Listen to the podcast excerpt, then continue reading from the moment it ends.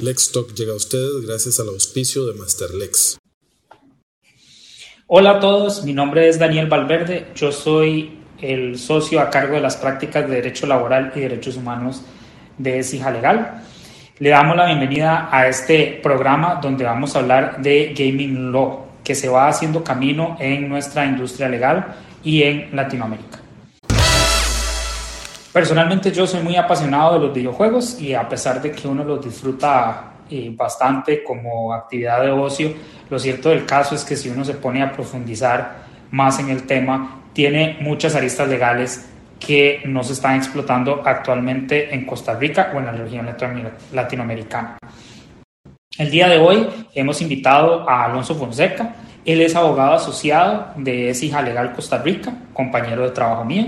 Alonso actualmente tiene 10 años de experiencia asesorando empresas e individuos nacionales e internacionales en derecho comercial y corporativo y al igual que mi persona es un ávido fan de los esports y el gaming law en general.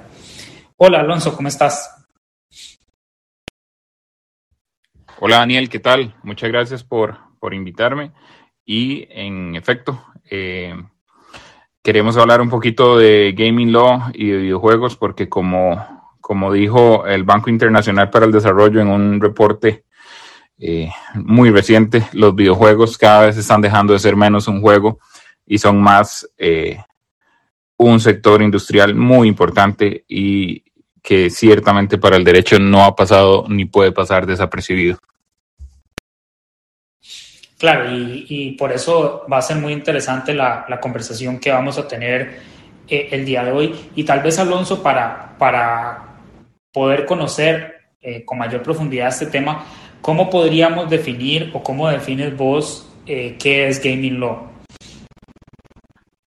Ese es un tema súper interesante, ¿verdad? Y como sabes, a, los abogados nos encanta empezar por, por esas definiciones. El derecho a los videojuegos es eh, la conjunción de un montón de ramas del derecho. Eh, pasa por el derecho comercial, por el derecho de propiedad intelectual, por el derecho contractual eh, y inclusive tiene matices de derecho al consumidor y yo lo definiría como el, el derecho que está regulando las relaciones entre los desarrolladores de videojuegos, las plataformas, los consumidores finales, es decir, los jugadores, e incluso, como vamos a ver en unos de los ejemplos que traemos para hoy, eh, regulan las relaciones entre todas estas partes y los gobiernos o cada jurisdicción local a donde llegan los videojuegos. Claro, y, como indicamos al inicio, el, tema de los videojuegos puede verse nada más como un tema de ocio, pero sí, tiene algunos matices eh, interesantes como eh, juegos tan famosos como FIFA o Madden que usan eh, la imagen de personas eh, reales. Vemos temas como los desarrolladores, los grandes desarrolladores de software como PlayStation, Nintendo, que tienen sus propios consolas o dispositivos en donde usted exclusivamente puede usar programas de, autorizados por, por ellos hay un montón de matices que uno si se pone a pensar un poco más, eh, ya con una mente de abogado, salen muchos temas a relucir. Tomando como base lo anterior, Alonso, ¿cuál ejemplo nos podrías dar vos de una, como para entender mejor el tema, una aplicación práctica de, esta definición que nos has hablado, donde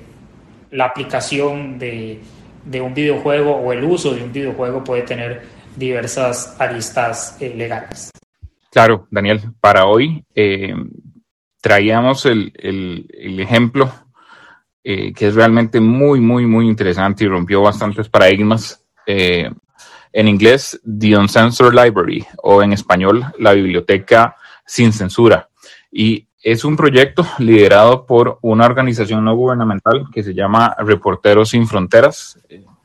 que tiene sede en París y cuyo fin principal es superar la censura periodística y la libertad de expresión, ¿verdad? que existe en algunos países.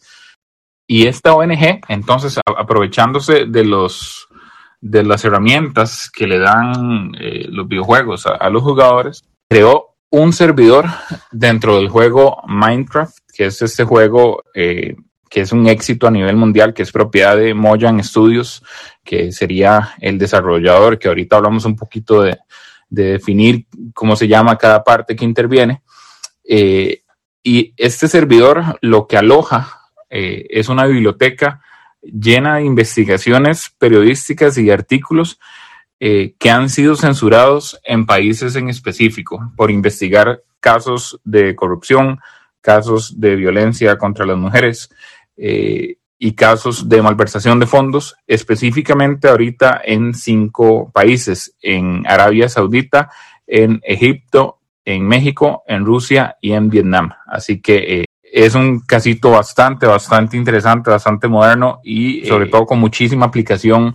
actual, eh, sobre todo teniendo en cuenta lo que está pasando actualmente en Ucrania y la forma en la que el gobierno ruso está eh, manipulando los medios de comunicación a lo interno de su país para hacer creer que no está pasando nada a sus, a sus ciudadanos. Claro, y es muy interesante cómo, cómo un videojuego que fue desarrollado eh, para todas las edades y para hacer diversas actividades, eh, todo este arte de los, de los bloques y de construir su propia casa y de minar y demás, es muy interesante ver cómo esa idea original creció para, para un proyecto de este tipo como el que estás eh, mencionando. Vos mencionaste que el, el, videojuego fue desarrollado por una, por una casa publicista. Tal vez mencionarnos un poco cuál sería ese proceso de creación de los videojuegos que, que cada vez tiene más, más auge en, Latinoamérica y en nuestro país. Sí, e, es realmente eh, bastante interesante. De hecho, en, en Costa Rica tenemos una empresa desarrolladora de videojuegos 100% TICA que se llama Fair Play Labs, eh, que ha hecho colaboraciones muy importantes con Microsoft para Xbox y para eh, el Android Store o para Google, ¿verdad? Que sería el, el, dueño de la plataforma. En este caso, en el caso particular de Minecraft, el, el estudio se llama Mojang Studios, es una empresa con sede en Estocolmo y eh, como hablábamos al inicio, esta empresa sería la que llamaríamos el publisher o el desarrollador del videojuego. Cuando una persona tiene la idea de una empresa, tiene la idea de desarrollar un videojuego, lo primero que tiene que ver con derecho, eh, o lo primero en lo que los abogados pensaríamos, es en el registro eh, de la propiedad intelectual de este videojuego, ¿verdad? En la protección absoluta eh, para que quede claro quién es el dueño del videojuego y, reciba el desarrollador toda la protección. Una vez asegurado esto, el paso siguiente es la negociación con cada una de las plataformas y esta es la segunda parte, digamos, que se involucra en el negocio o en el gaming law. Las plataformas son eh, las empresas que son los dueños del software y el hardware que, permite eh, al usuario final jugar un videojuego dentro de las plataformas. Tenemos las clásicas de, siempre, ¿verdad? Sony con PlayStation, Microsoft con Xbox, Nintendo con sus varias consolas. Eh, y más recientemente, eh, Apple y Google han entrado de lleno a ese terreno eh, con los dispositivos móviles. El último avance que hemos tenido en plataformas es que ya empresas del tamaño de Amazon y de Netflix están intentando unirse a este sector, no lo, no lo consideran para nada poco importante o poco relevante y quieren ver si logran eh,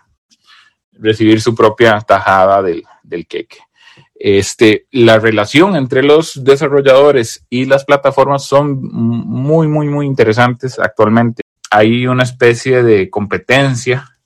entre las más grandes productoras de consolas clásicas o de consolas para casas por eh, dejarse la exclusividad de algunos juegos. Entonces, sin lugar a dudas, para los desarrolladores es vital contar con asistencia legal en la negociación contractual de, estas relaciones, eh, en, revisar los términos de exclusividades o no, y eh, entrando más en detalle, incluso en revisar los pequeños detallitos del, del contrato. Por ejemplo, Epic Games, que es la casa desarrolladora de este juego hiper famoso, Fortnite, eh, recientemente ha tenido disputas legales con Apple y Google por la regulación de las transacciones eh, o compras que hacen los jugadores dentro del juego. y eh, están discutiendo si estas compras deben de hacerse directamente en el App Store de, su dispositivo móvil o si pueden salirse a un, a un lugar, digamos, fuera de su dispositivo móvil, desde su computadora o de su televisor, para comprar mejoras a sus personajes. es realmente un mundo dentro de un mundo en sí mismo y, nos apasiona bastante. Claro, y, acá eh, todos esos temas son muy interesantes, por ejemplo, como ver en el último juego de God of War, cómo tuvo un periodo exclusivo de que solo estaba en la plataforma PlayStation y ya después de, de finalizado el periodo hemos visto que el juego ha sido relanzado para, para otras plataformas. Eh, volviendo al, al, al, ejemplo que nos pusiste de esta eh, biblioteca no censurada en Minecraft, es muy interesante porque eh, la creación de todo ese contenido en realidad no viene de parte del desarrollador, sino que viene de parte de los mismos jugadores que utilizan la libertad que les da la plataforma para hacer este tipo de proyectos. Entonces ahí pasemos a este siguiente actor eh, muy importante en la industria de los videojuegos, que son los jugadores, que al final los desarrolladores crean estas, estas plataformas para que la mayor cantidad de personas las, las utilicen. Entonces, ¿cómo es el enfoque de, del gaming law en, en los jugadores y específicamente en este proyecto que nos, que nos mencionas de Minecraft. No, se puede hablar de Gaming Law sin hablar de, de, jugadores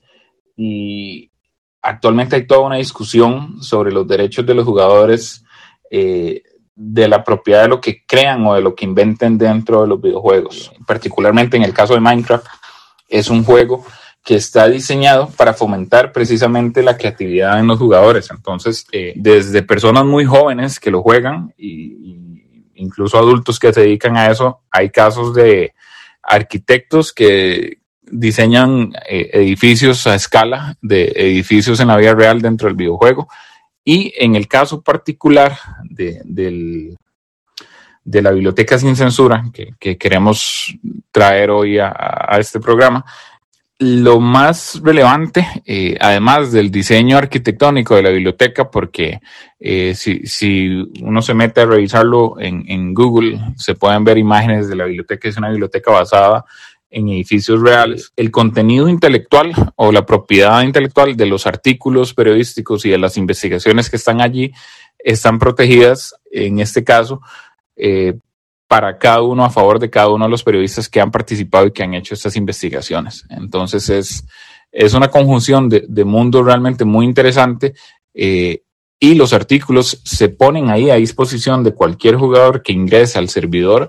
eh, sin ningún tipo de restricción y sin ningún tipo de pago, sin ningún acceso, digamos, prioritario. Están abiertos para todo el mundo precisamente porque el fin de la organización no gubernamental es procurar el mayor acceso posible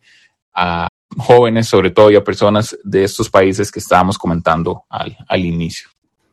Claro, y, es importante también, o, para que nos informes, por qué se utiliza una plataforma como Minecraft, que, que uno pensaría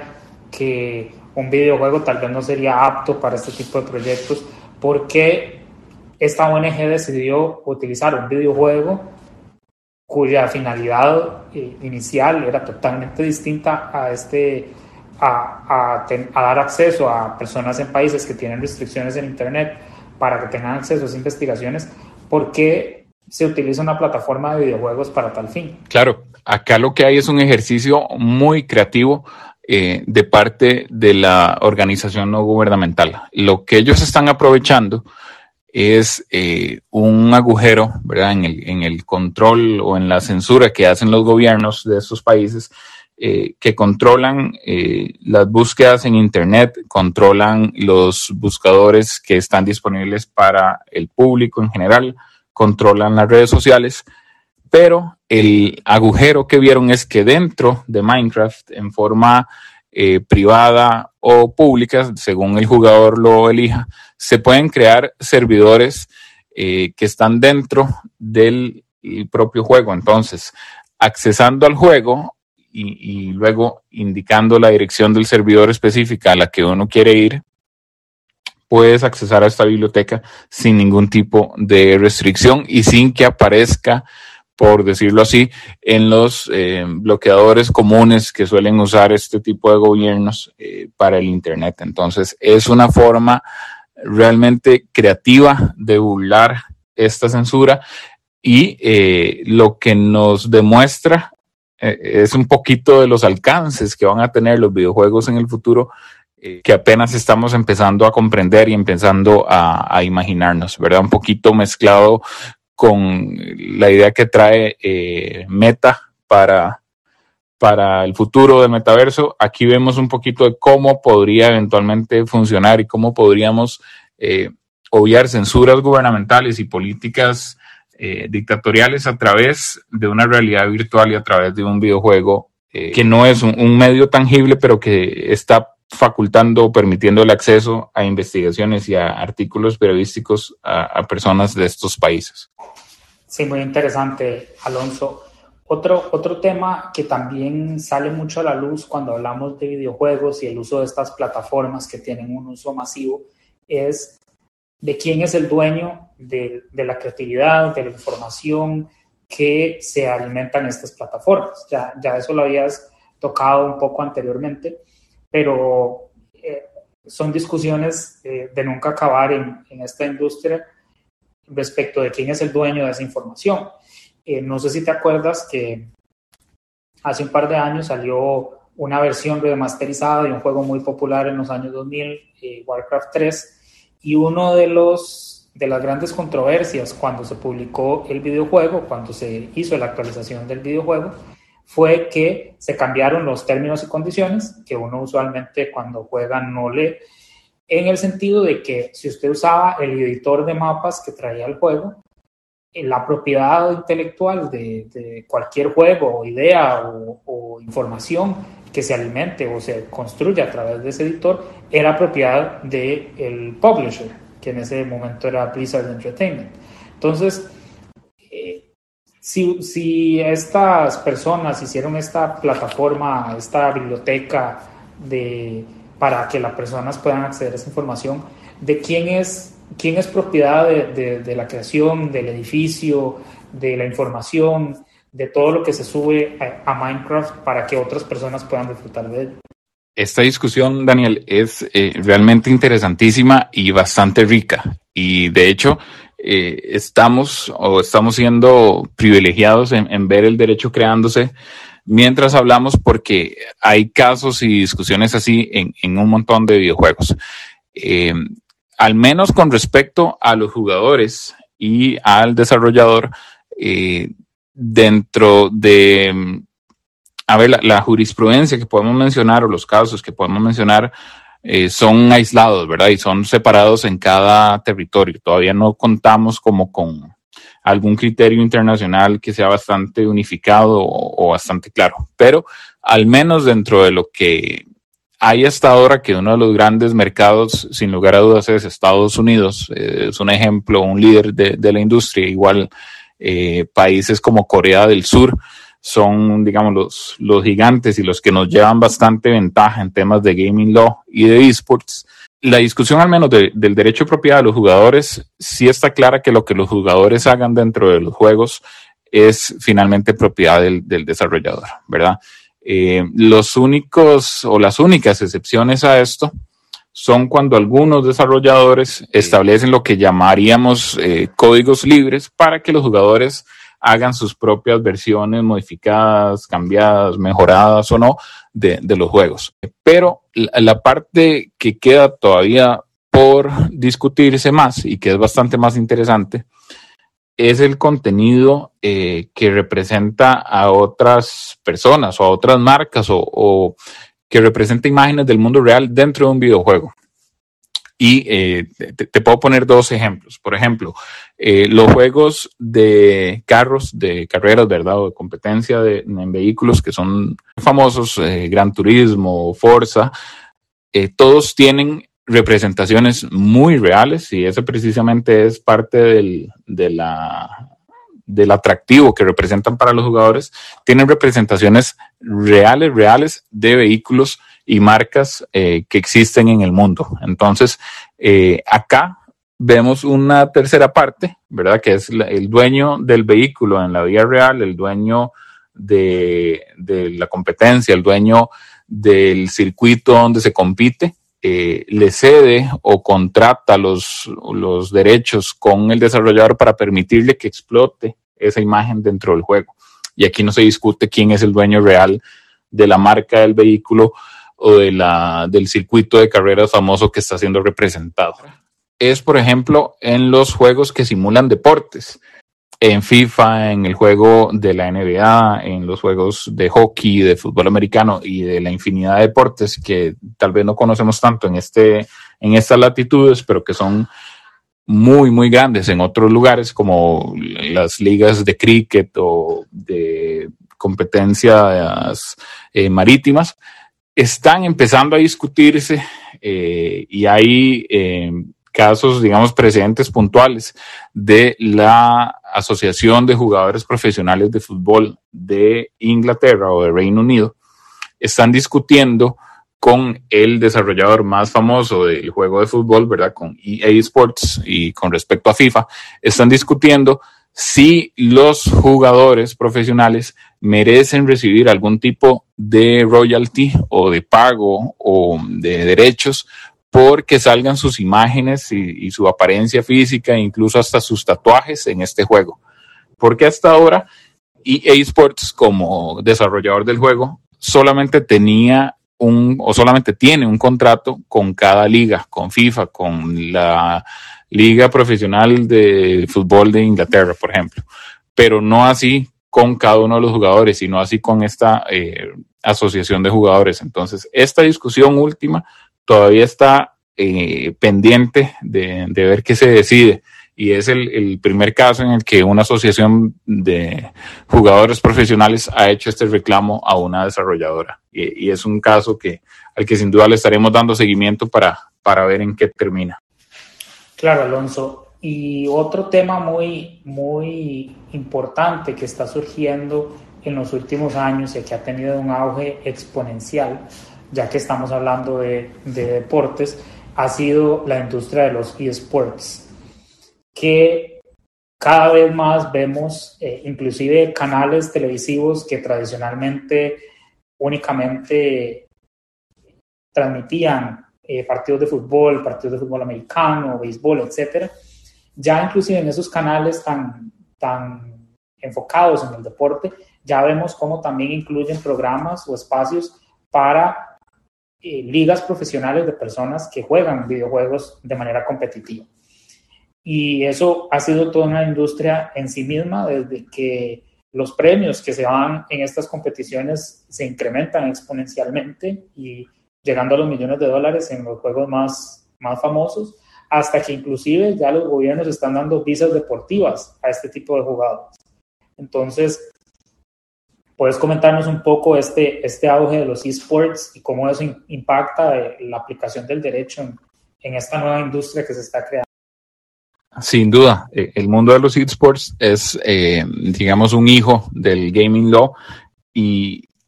ha tenido una relevancia eh, en los últimos 20 años hasta acá, eh, que, con una tendencia de crecimiento increíble. Por, por decirte algunos números, esta, eh, Estatista, que es esta empresa internacional de, de estadística,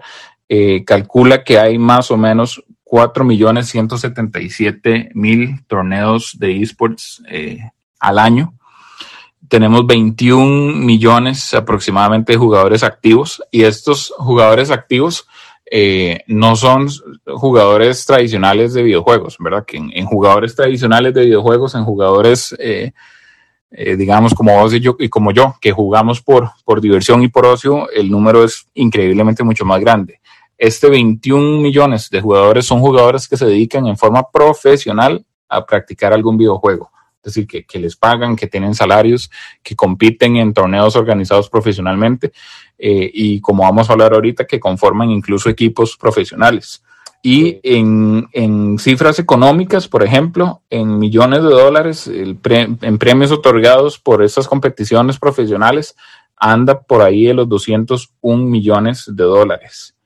Y en ingresos generales, eh, la estimación es que para, bueno, para el 2020, por ejemplo, fueron 940 millones de dólares generados por ingresos en actividades de esports. En 2021, esta cifra ya subió a 1.112.000 millones eh, de dólares y se estima, tendiendo eh, o siguiendo estos, estos números, se estima que para el 2030, es decir, aproximadamente en en 10 años,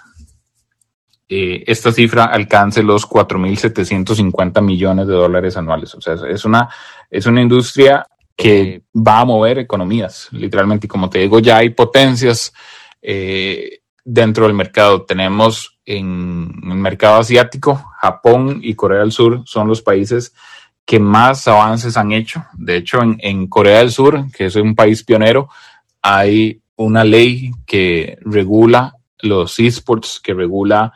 la creación de equipos profesionales, que regula cómo se le debe pagar a los jugadores, qué restricciones hay o no. Y aquí, eh, más bien, eh, el, eh,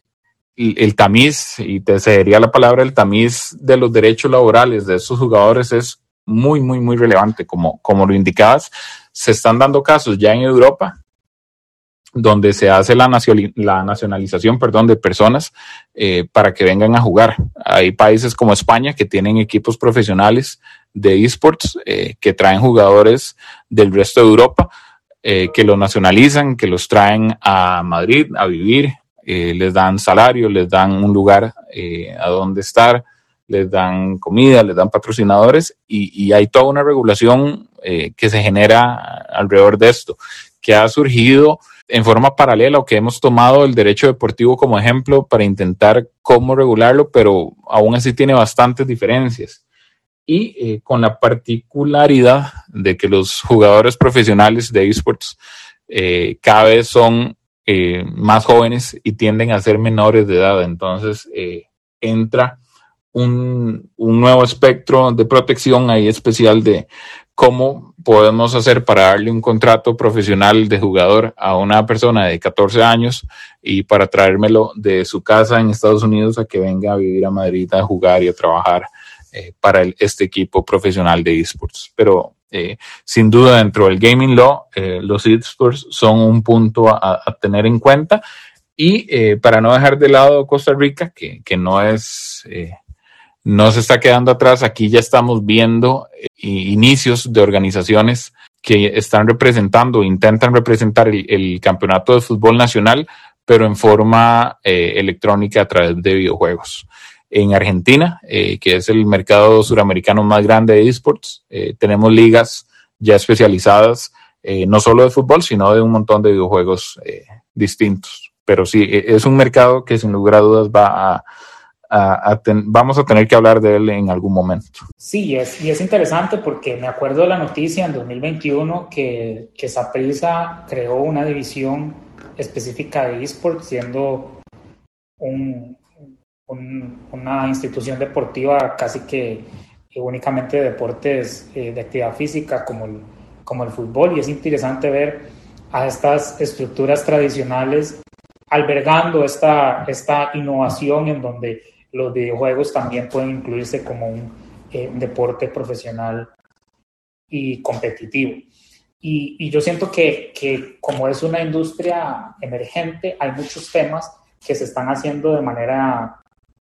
de manera empírica y tal vez quería consultarte eh, a manera general con estos eh, equipos y con esta situación que me mencionas de eventuales derechos laborales, la regulación con personas menores de edad, el tema de visas migratorias y demás, en qué los abogados podemos ayudar a este tipo de equipos, a este tipo de personas que se están eh, iniciando en esta, en esta industria de los esports para que tengan una, una buena asesoría en, en temas de, de, gran diversidad que si no se hacen de manera correcta al inicio podrían traerles pues eh, temas legales en el futuro. ¿Podrías especificar en, en ese punto? Claro que sí, eh, sin lugar a dudas, como lo indicas, eh, es sumamente importante contar con asesoría legal eh, a inicio, al inicio del establecimiento de la relación para no, para evitar contingencias. algunos de los casos típicos que se han presentado en otras, en otras jurisdicciones o en otros países es cómo regular el horario de estos profesionales. Tengamos en cuenta que son personas que van de los 17 a los 25 años en, su mayoría y eh, viven generalmente dentro de lo que los equipos han llamado casas eh, de juego o gaming houses, ¿verdad? Dentro de estas casas tienen que establecerles horarios de cuando estás jugando por placer o por ocio, ¿verdad? Cuando estás jugando porque quieres jugar o que podrías estar haciendo otra cosa. Y eh, cuando sí son horas que deberías estar jugando porque estás entrenando. Eh, entre otras cosas a tomar en cuenta también son los derechos individuales de imagen de cada jugador, eh, de si pueden o no contratar con patrocinadores labores, digamos, externas a su labor dentro del equipo. Y eh, el tema general del derecho migratorio, del apoyo de traerse a un jugador que está repuntando que es una estrella, traérsela a un equipo, el apoyo de un abogado con conocimiento en derecho migratorio es fundamental. Entonces, eh, a, forma de resumen, eh, dentro de lo que tendríamos que revisar o dentro de lo que una persona o un equipo debería revisar es el derecho contractual, las cláusulas que regulen este tipo de relaciones eh, de horarios, de obligaciones, de rendimientos, de resultados, eh, temas de derecho migratorio y temas eh, laborales que al menos en nuestra jurisdicción en Costa Rica sí sería de aplicación totalmente novedosa. Como te digo, en, a nivel mundial solamente en Corea del Sur existe una ley clara que lo regule. En España se están apoyando muchísimo en el derecho deportivo, pero están empezando a notar diferencias porque es totalmente distinto un jugador de esports a un jugador profesional de, de fútbol o de básquetbol. Entonces, eh, es un derecho que estamos viendo eh, nacer y desarrollarse frente a nuestros ojos. Sí, por esa misma razón, Alonso, creo que sucede lo que mencionas, que mucho, mucha de la regulación está surgiendo apenas y, y las reglas son distintas en cada país que se van eh, implementando. Hay algunas regulaciones territoriales que, que tienen un impacto directo en, en, el desarrollo de videojuegos. Por ejemplo, me acuerdo mencionar que hay algunos países que tienen regulaciones en contra del azar o, o, otorgar o, dar acceso a los menores de edad, acceso a juegos de azar, que a pesar de que los videojuegos expresamente no tengan esa, esa idea detrás, pues hemos visto la creación de, de ciertos mecanismos que usan el azar para ciertos beneficios, como las famosas loot boxes que han generado tanto, tanto eh, reclamo a nivel eh, internacional. También vemos adicional cómo distintas reglas migratorias podrían aplicar de manera distinta de si el país acepta o no a un profesional de esports como un deportista o si les da una visa totalmente distinta. Eh, si hay regulaciones respecto a las imágenes, por ejemplo, muchos, eh, muchos desarrolladores si quieren incursionar en el mercado chino, tienen que hacer variaciones porque no pueden eh, mostrar un nivel de violencia gráfica o mostrar, por ejemplo, eh, huesos humanos en los videojuegos. En fin, mucha regulación, entiendo, va por país por país y algunas veces eso puede afectar el desarrollo. ¿Podrías indicarnos si conoces algún ejemplo, además de los que ya di, eh, de que una afectación, eh, una regulación local puede afectar eh, la aplicación de un videojuego si se quiere vender a nivel internacional. Sí, ejemplos como esos son muy interesantes y hay, hay muchísimos, encontramos bastantes. para mencionarte dos puntuales, por ejemplo, EA Sports y FIFA, que el juego este de fútbol tiende a cambiar la portada dependiendo del mercado donde está enviando la región a donde está enviando el juego. Entonces, para el mercado latinoamericano es un jugador específico, para el mercado europeo es otro jugador específico y para el mercado norteamericano es un jugador también distinto. Esto lo hacen con fundamento en las negociaciones que hacen con cada una de las ligas eh, o federaciones de fútbol de, estas regiones, ¿verdad? Que piden o que eligen un jugador determinado por motivos económicos, por motivos eh, de representación o de localía. Eh, y, es uno de los ejemplos más, más interesantes, que dependiendo de la tienda donde compres el juego, va a venir con un jugador distinto en la portada. Y uno de los ejemplos que más me gusta mencionar por, por la relevancia histórica que tiene es que en Alemania eh, como sabemos, a raíz de los eventos, eh, de los lamentables eventos de la Segunda Guerra Mundial, eh, en su proceso de modernización, el Estado alemán emitió una serie de leyes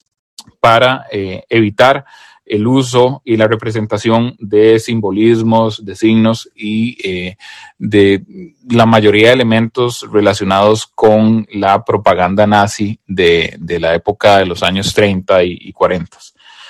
Entonces, juegos famosos a nivel mundial que representan eh, estos eventos históricos, cuando salen al mercado alemán, tienen que ir prácticamente en una versión eh, modificada que elimina toda la representación eh, de signos y de símbolos nazis dentro del videojuego. Entonces, es uno de los ejemplos que mezcla la historia con los videojuegos y, que entendemos el porqué eh, del, del de la motivación o el arraigo del gobierno alemán de intentar evitar que, que estos juegos aunque sean una representación histórica, siguen teniendo una relevancia y una sensibilidad importante para ellos. Y entonces, si, si vas a jugar eh, Call of Duty en Estados Unidos, no es lo mismo así lo compras directamente en Alemania y lo jugás en una consola con una dirección IP alemana, ¿verdad? Cierto, cierto. Y es, y es muy interesante cómo, cómo estas regulaciones territoriales podrían afectar eventualmente el desarrollo de un juego o que en ese mercado específico se tengan que hacer, se tengan que hacer variaciones. Y otro, otro punto relevante que, que ha surgido también en los últimos años respecto a los videojuegos es la representación eh, que otorgan los videojuegos eh, a, a, intentar ser más eh, diversos e inclusivos. Por ejemplo, hace un par de años me recuerdo leer un artículo en donde criticaba mucho uno de los juegos de Grand Theft Auto, también un famoso videojuego de hace un par de años, dado que la representación de las personas trans era muy eh, estereotipada, que eran personas que se veían claramente masculinas, con una voz grave, eh, etcétera, etcétera, y que eso en el contexto actual eh, no, no, debería, no debería darse. También estamos viendo que cada vez más en, en los juegos donde te permiten modificar tu avatar o hacer el avatar a tu elección, cada vez vemos más opciones de customización en donde va todo el rango de, piel que querés, en donde inclusive ya hay algunos juegos que están desechando la opción de escoger si usted quiere ser género masculino o femenino. Entonces, te quería preguntar si todo este avance en temas de diversidad e inclusión va a impregnar de alguna forma, pues, la industria de los videojuegos, que ha sido predominantemente masculina, eh, y, la industria inclusive de, este subgrupo que hemos estado hablando de los eSports, donde también lamentablemente la representación es mayoritariamente masculina. Sin lugar a dudas, Daniel, creo que esa es una obligación eh, y un deber que, está pendiente y que los desarrolladores eh, están en, buena hora, pero apenas empezando a poner sobre la mesa. Eh, ejemplos puntuales, tal vez, por ejemplo, hasta hace dos ediciones, eh, en el juego de FIFA, de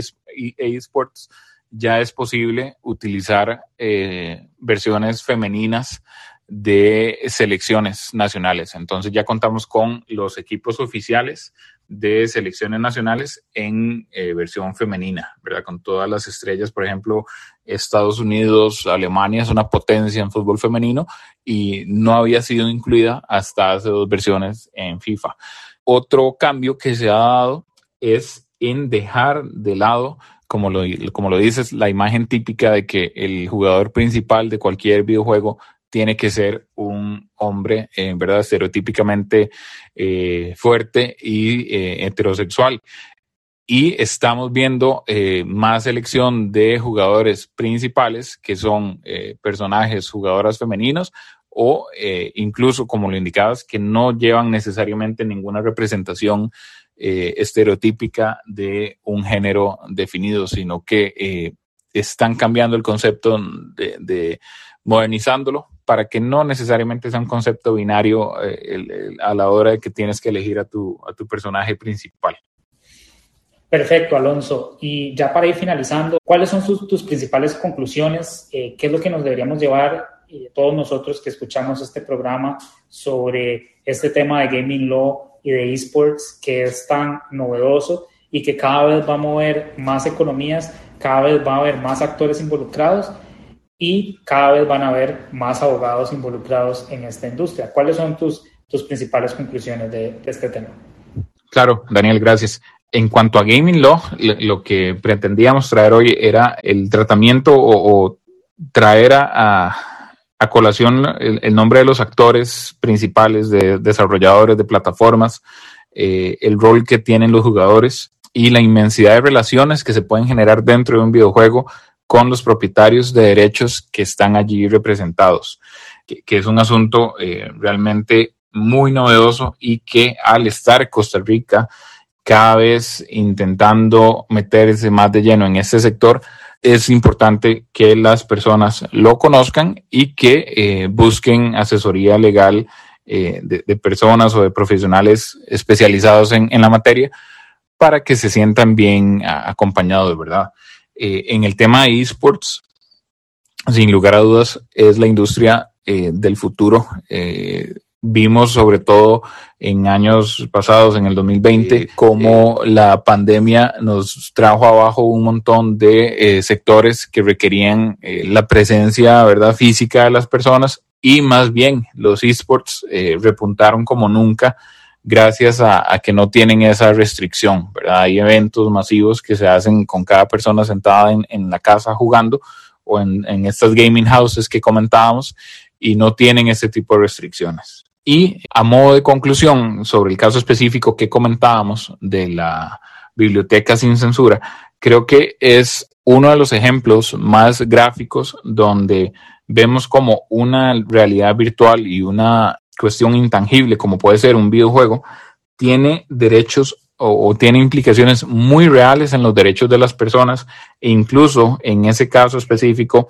tiene que ver con los derechos políticos y fundamentales de los jugadores y les está permitiendo tener acceso a libertades fundamentales que sus gobiernos les estaban coartando. Entonces, eh, es una muestra del, del, efecto y de la relevancia que pueden tener los videojuegos en, en nuestras vidas. Muchas gracias, Alonso, por tu participación, por ponernos a la luz este tema tan interesante como es el, el derecho de los videojuegos, los esports y demás temas relacionados. Como vimos, es una industria que cada vez abarca más y es más económicamente atractiva y que cada vez va a tener más actores. Entonces esperamos que esta conversación les haya ayudado a todos ustedes para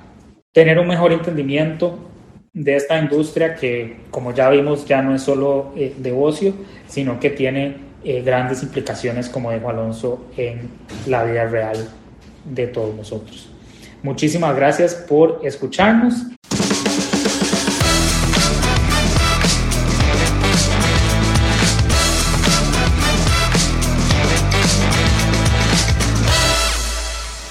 Lex Talk llega a ustedes gracias al auspicio de Masterlex.